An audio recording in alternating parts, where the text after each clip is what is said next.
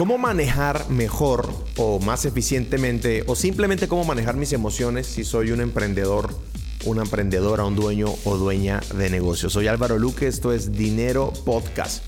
Y eh, este es un tema que ha salido recurrente, ¿verdad? En mis redes sociales. Hace poco tuvimos un evento en la ciudad de Cartagena con todos los emprendedores que están en el programa Máquina del Dinero y hablando uno a uno con ellos y tejiendo relaciones, nos dimos cuenta que este tema emocional es un tema poco tratado, muy peligroso, muy peligroso, y, que, y que de verdad lastima mucho la vida del, del emprendedor. Entonces hoy en Dinero Podcast vamos a hablar acerca de esto, cómo manejar mis emociones si soy emprendedor o si soy emprendedora. Así que comencemos. Dinero Podcast con Álvaro Luque. Bueno, muy bien. Ah, el tema emocional, eh, a ver, es, casi tabú, ¿no? De hecho, ¿y por qué digo que es casi tabú? Porque eh, deberíamos normalizar la, la, ida al psicólogo, la ida al psicoterapeuta, ¿verdad? Debería ser normal. Primero porque es una herramienta que tenemos. Segundo porque hay que partir de la honestidad y es que no sabemos manejar nuestras emociones, no sabemos lidiar con eso. Y está bien que no sepamos porque porque no nos educan al respecto. Hay muchas cosas que, la escuela pasa por alto, el manejo del dinero, el manejo de la respiración, la gestión de las emociones, no se nos enseña a ser papás, no aprendemos a tener una relación y todo eso comienza a mezclarse. Pero en la vida del emprendedor se torna un poco, un poco peligroso. Gustavo Dayex, eh, un experto en el tema, eh, encontré en un blog, ¿verdad?, que decía lo siguiente, el emprendedor es una presa fácil para enfermedades mentales y me llamó me llamó la atención. ¿Cómo que es una presa fácil para enfermedades mentales? ¿Y qué tipos de enfermedades mentales? Nadie quiere que le digan que tiene una enfermedad mental. De hecho, ah, ah, de hecho, parece que fuéramos débiles cuando decimos que tenemos una enfermedad mental o cuando se señala que alguien tiene una enfermedad mental. Mm, parece que dijéramos, no supo gestionarse, o sea, no se sabe controlar. Pero mira, es un tema que podría llegar a ser patológico. Lo que me llama la atención es que el segmento de la población más vulnerable para enfermedades mentales pues son los emprendedores y no es un tema del que se habla. Entonces me llamó la atención y quise traer este, este tema aquí a Dinero Podcast para que lo podamos discutir juntos. Por eso para mí es muy importante, número uno, que te suscribas a este canal. Uh, número dos, que dejes tus comentarios. Quiero saber qué está pasando. Usualmente la gente te dice cómo estás, cómo va el negocio, cuánto están vendiendo, pero pocas veces la gente te dice, ¿cómo te sientes hoy? Pocas veces la gente te pregunta, mira, ¿cuándo fue la última vez que lloraste? O, ¿qué arruga tu corazón? ¿Qué estás sintiendo? ¿Qué área de tu vida sientes que no está funcionando? ¿Verdad? ¿Y a qué viene todo esto? Viene a que la vida del emprendedor está llena de actividades emocionalmente intensas. Y no somos conscientes que son intensas. Hice una lista de cinco actividades emocionales muy intensas y podría haber una sexta y una séptima. La primera, cerrar tratos.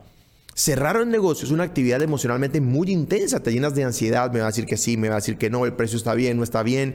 Y si te dicen que no, el golpe directo no es a las finanzas de tu negocio, es a tu autoestima, porque básicamente sientes que te está diciendo, no lo vales, no vales eso, hay alguien mejor que tú.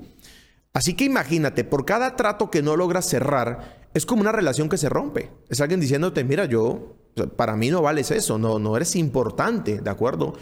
Y como no somos conscientes, simplemente almacenamos esa información que se empieza a, meter eh, de manera eh, inconsciente en nosotros y empieza a construir allí un caparazón. ¿Cierto? Es una actividad emocionalmente muy intensa. Una segunda actividad emocionalmente muy intensa es lanzar productos. Salir con un nuevo producto al mercado, a la gente le va a gustar, no le va a gustar, lo hicimos bien, no lo hicimos bien. De hecho, empezamos a culparnos si las cosas salen o no salen como queríamos. Tenemos que movilizar la logística, la parte comercial, el diseño de producto, todos los sistemas que una empresa tiene, como lo enseñamos en Máquina del Dinero. Es una actividad intensa emocionalmente. En el mejor de los casos, nos preparamos para la, para la intensidad energética, ¿de acuerdo? En el mejor de los casos nos preparamos para, para todo este voltaje físico y comemos bien, hacemos ejercicio, pero ¿qué está pasando por dentro en el universo que hay detrás de los ojos de cada persona? Ese universo que no se ve, pero que es caótico. Una tercera actividad es cumplir metas. Cumplir metas es terrible. Los que son vendedores, los emprendedores que tienen sus metas establecidas para ellos y sus equipos de trabajo es terrible porque constantemente te está exigiendo. ¿Y de dónde viene tu energía? De tus emociones. Claro, también viene de tu cuerpo, también viene de la vida espiritual, también viene de la alimentación, pero tus emociones determinan qué hace que un negocio se haga o no se haga, un juego emocional, la tensión emocional. Actividad número cuatro, presentar balances, presentar informes. Sobre todo porque te están evaluando. Estás presentando informe de lo que se hizo, lo que no se hizo, funcionas, no funcionas, lo haces bien, no lo haces bien, estás calificado, te sometes a un despido Eres el gerente que necesitamos, eres el CEO que requerimos en la empresa, eres un buen dueño de negocio, nos están evaluando constantemente y nos, y nos convertimos en el balance, en el informe que estamos presentando. Y cuando el informe no sale bien, sentimos que no somos suficientes, que soy yo el que está mal, que estoy defectuoso, que estoy roto, que algo no funciona en mí. Una quinta actividad emocionalmente muy intensa para el emprendedor es levantar capital. Conseguir que la gente crea en tus sueños, conseguir que la gente crea en lo que estás necesitando. Levantar los fondos y después de levantarlos, administrarlos bien y luego regresarlos. Es emocionalmente intenso y seguramente no habías pensado en esto. Seguramente no te habías sentado a decir, caramba, esto me está fatigando emocionalmente. Y detrás de eso hay un par de actividades más que son oscuras una de ellas es liderar a tu equipo, es emocionalmente intenso. Te, te, llega la mierda de cada persona de tu equipo, la gestionas, los problemas más tu mierda interna y todo lo que tienes. Y sí ocupo esa palabra intencionalmente porque así se siente. Así se siente. Y tienes que levantar el ánimo de la gente, corregir al otro, gestionar y toda tu energía se empieza a diluir en cada persona de tu equipo y no estamos siendo conscientes de eso. Cuando llegamos a la cama, nuestra energía está en cero y nos estamos sintiendo mal sin siquiera saber por qué. A veces te sientes mal cuando las cosas van bien. No sabes por qué tu energía se está drenando todo el día. Adicional a eso, la gente te está jalando. Te llaman porque te necesitan para algo, te llaman porque te requieren para otra cosa. Y una séptima actividad que es eh, eh, emocionalmente eh, intensa es satisfacer las expectativas que la gente tiene de ti. Y eso sí que es terrible. Es una actividad oscura que hacemos inconscientemente. La gente nos está colocando estándares. El mercado espera que actuemos de alguna manera. El equipo espera que actuemos de alguna manera.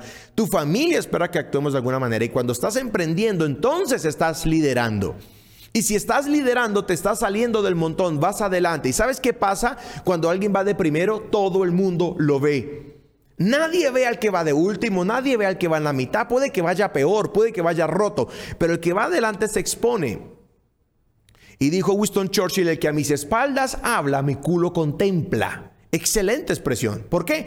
Porque está detrás tuyo. ¿Y qué está viendo? Está viendo lo que está mal. Y, y hace suplir las expectativas de la gente, se suma la imperiosa necesidad de satisfacerlos a todos.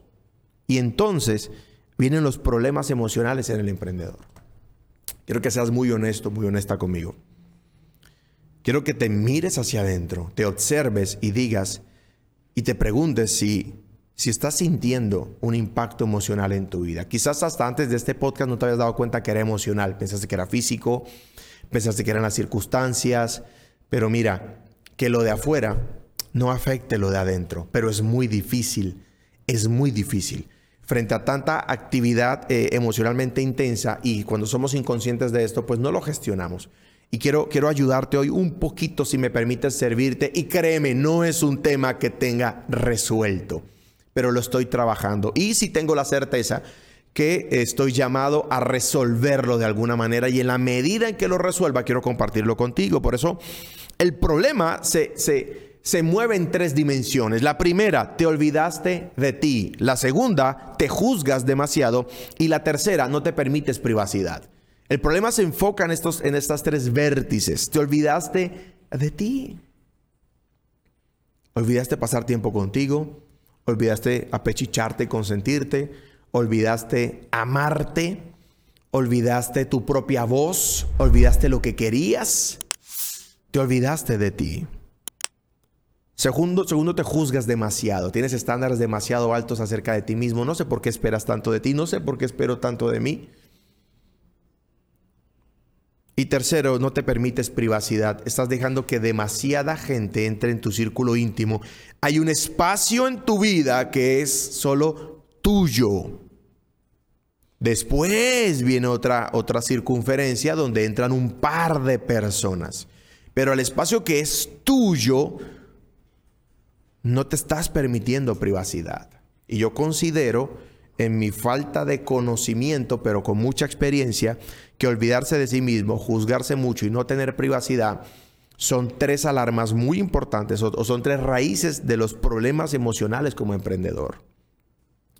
Olvidarse de sí mismo implica algo que los colaboradores nunca van a entender, pero tú y yo que somos emprendedores lo comprendemos. Típicamente estás más preocupado por pagar la nómina de tu empresa que por pagarte a ti mismo. Y te dejas de último. Y está, es honorable, ¿verdad? Pero quiero recordarte algo. No eres Jesucristo. No fuiste llamado a dar tu vida por los demás. No fuiste llamada a dar tu vida por los demás. Ese no es tu trabajo. Ese es trabajo de Dios. No es tuyo. Y por otra parte, tampoco eres Superman, ¿de acuerdo? Te cansas, te revientas, estallas. De hecho, eres la parte más débil de tu empresa, si lo pensamos bien. Eres el eslabón al que más se somete a presión, eres el eslabón al que más se le pone fuego. Te vas a quebrar emocionalmente un día. No, no, no estoy diciendo que, que, que de pronto pase, no, te estoy diciendo que va a pasar. Pero quiero darte paz en algo. Está bien. ¿De acuerdo? Y quisiéramos evitarlo, pero va a ocurrir. Un día te vas a quebrar. Lo que quiero es que cuando te quiebres emocionalmente, quiero que tengas algunas herramientas, ¿de acuerdo? Para tu vida.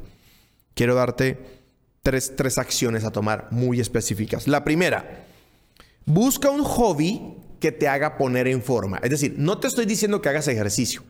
Te estoy diciendo que descubras un hobby, algo que disfrutes y que de paso te haga estar en forma. No sé si es el básquetbol, no sé si es hacer pesas, no sé si es jugar fútbol, no sé si es paintball o, no sé que te guste, pero trata de encontrar en el universo del ejercicio algo que sea un hobby que te haga poner en forma. Yo descubrí en la fecha de mi cumpleaños un hobby muy particular que no he comenzado a practicar porque también me olvidé de mí mismo, porque comencé a viajar, porque comencé a moverme, porque eh, eh, tengo que suplir la agenda de otras personas porque hay alguien esperando por mí, porque se requiere una cita de mi parte, porque se requiere que firme un informe. Pero encontré en el box, tuve una sola sesión de, de box y nunca me había conectado tanto con un deporte. Me pareció súper divertido golpear a alguien. Quizás es algo que siempre he querido hacer. Pero búscate un hobby que te ponga en forma. No, no, no, te, no, no, hagas ejercicio, que sea un hobby. ¿Por qué un hobby? Porque un hobby lo disfrutas. El ejercicio es disciplina. Ya tienes muchas disciplinas. Tienes que hacer reuniones, firmar cheques, revisar informes, reportar a la oficina de impuestos, tomar decisiones sobre productos, lanzarlos, cobrar a los clientes, despedir a los clientes cabrones, etcétera. Pero, pero busca un hobby que te ponga en forma, pero algo que realmente disfrutes y garantiza hacerlo con alguien con quien disfrutes hacerlo. Un amigo, una amiga, tu pareja, tus hijos, con quien sea, pero que lo disfrutes y que no se convierta en un momento tóxico, que no sea el momento para que te destilen veneno, sino que sea tu momento con un buen hobby que te ponga en forma. ¿Qué va a generar esto? Cuando empieces a hacer este hobby que te ponga en forma, esta, esta acción deportiva, vas a drenar un montón de energía negativa y te vas a llenar de otra energía muy positiva. al darle movimiento a tu cuerpo, tus células se van a reactivar, vas a gestionar mejor la glucosa dentro de tu cuerpo, tu cerebro va a liberar tanta presión porque lo que no estamos notando es que nuestro cerebro está sometido a demasiada presión que tiene que liberarse o explotas y, y mandas al carajo todo o explotas haciendo ejercicio y liberas un poco de energía, vas a notar cómo empiezas a balancearte poco a poco. Segunda herramienta o segunda actividad que quiero recomendarte es sé amable contigo mismo. Sé amable contigo. Yo, yo quiero ser amable contigo hoy. Mira, te han salido mal algunos negocios. Yo tengo más empresas fracasadas que empresas exitosas. Pero no hay un curso para hacer esto, ¿de acuerdo? Algunos, algunos son malos papás a la imagen de muchas personas, pero hacen todo con amor para sus hijos. No hay un curso para esto, estamos improvisando en esto, ¿ok? Date permiso de fracasar, ¿verdad? ¿Por qué tienes la expectativa que te va a salir bien a la primera? ¿Por qué piensas que, que si tienes una pareja te sale bien a la primera? La cagas un montón, nadie, nadie te enseñó a hacer eso. Sé amable contigo, mírate al espejo y date permiso de fallar. Yo le doy permiso de fallar a mi equipo, pero a veces no me doy permiso a mí mismo. Y hay, hay, un día en el que llevas un piano y lo vas subiendo por las escaleras y ya no puedes más y tienes que soltarlo y se va a la mierda el piano. Se destruyó el piano, pero sientes una profunda paz. de aceptar que hay cosas con las que no puedes y no puedes lastimarte por dejar caer el piano. Tienes que simplemente aceptar que no tienes las fuerzas, que no tienes la capacidad. Y no digo que sea, que sea lo mejor, pero si ya ocurrió, está bien. Y si un cliente te rechaza, no te está rechazando a ti, está rechazando la oferta. Y si el mercado no entiende tu producto, es a tu producto, no es a ti. Y si un colaborador se va, pues tiene derecho a irse. Y si, y si alguien se va de tu vida, pues también tiene derecho a irse. No se trata de ti, no lo tomes tan personal. Sea amable contigo, consiéntete un poco, date premios. Honestamente, seguimos siendo niños. Seguimos siendo niños. ¿Cuántos platos nos rompimos? ¿Cuántas veces no regamos en la mesa el, jugo del almuerzo? Hicimos un desastre. ¿Cuántas veces no botamos el cuaderno con la tarea? Seguimos siendo niños, cambiamos los juguetes por dólares, cambiamos los personajes de ficción por contratar colaboradores, cambiamos la guerra intergaláctica por la guerra contra el mercado, pero seguimos siendo niños con vasijas rotas. Vienes de un hogar disfuncional seguramente, emprendiste por necesidad, algunos cedieron su ética y su moral por llegar a donde están. Su ambición les pudo y doblegaron su integridad. Pero no eres mala persona. Quiero que escuches bien este podcast. No eres mala persona. Quiero que, quiero que te detengas donde estás. Si vas conduciendo, si estás en tu oficina, detente un momento. Coloca tu mano en tu corazón y dite a ti mismo, no soy mala persona, soy una buena persona llena de errores y está bien es más, deberías, deberías hablarle al niño que llevas por dentro, colocar tu mano en el corazón y llamarte a ti mismo por tu nombre y, sobre todo un nombre con diminutivo para que te acuerdes del niño que llevas dentro y calmes esa ansiedad y te digas a ti mismo, eh, Andresito, Juanito, Laurita, eres buena persona. La regaste, pero eso no te hace un mal individuo. Hoy mientras llevaba a mi hija a la escuela, había un perrito solo en la calle y mira lo que mi hija dijo dijo, ese perrito se portó mal y por eso lo abandonaron.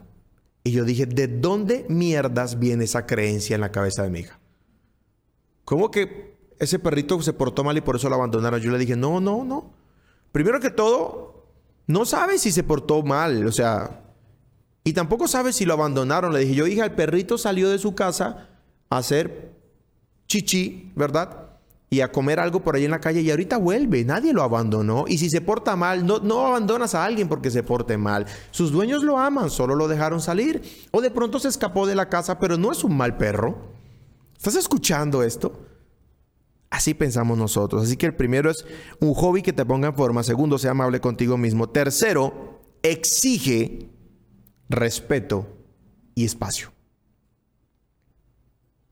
Exige que se callen las voces a tu alrededor.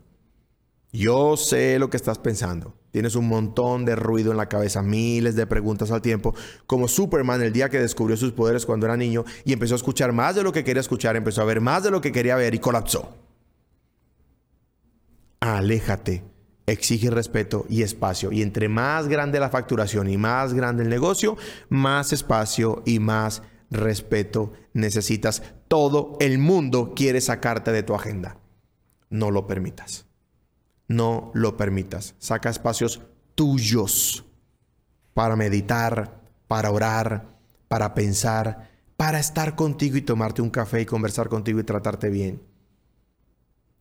Exige el respeto de, esta es mi zona y aquí no permito que me opinen.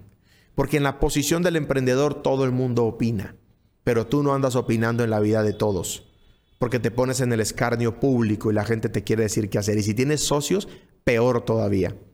Y todo lo que tú digas será usado en tu contra.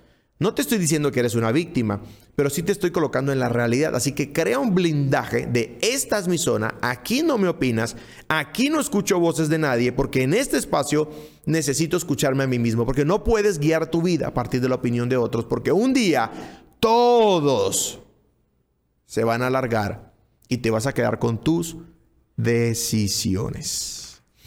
Mi propuesta es un hobby que te ponga en forma. Segundo, sea amable contigo mismo. Y tercero, exige respeto y espacio. ¿Esto para qué? Para manejar mejor tus emociones como emprendedor y emprendedora.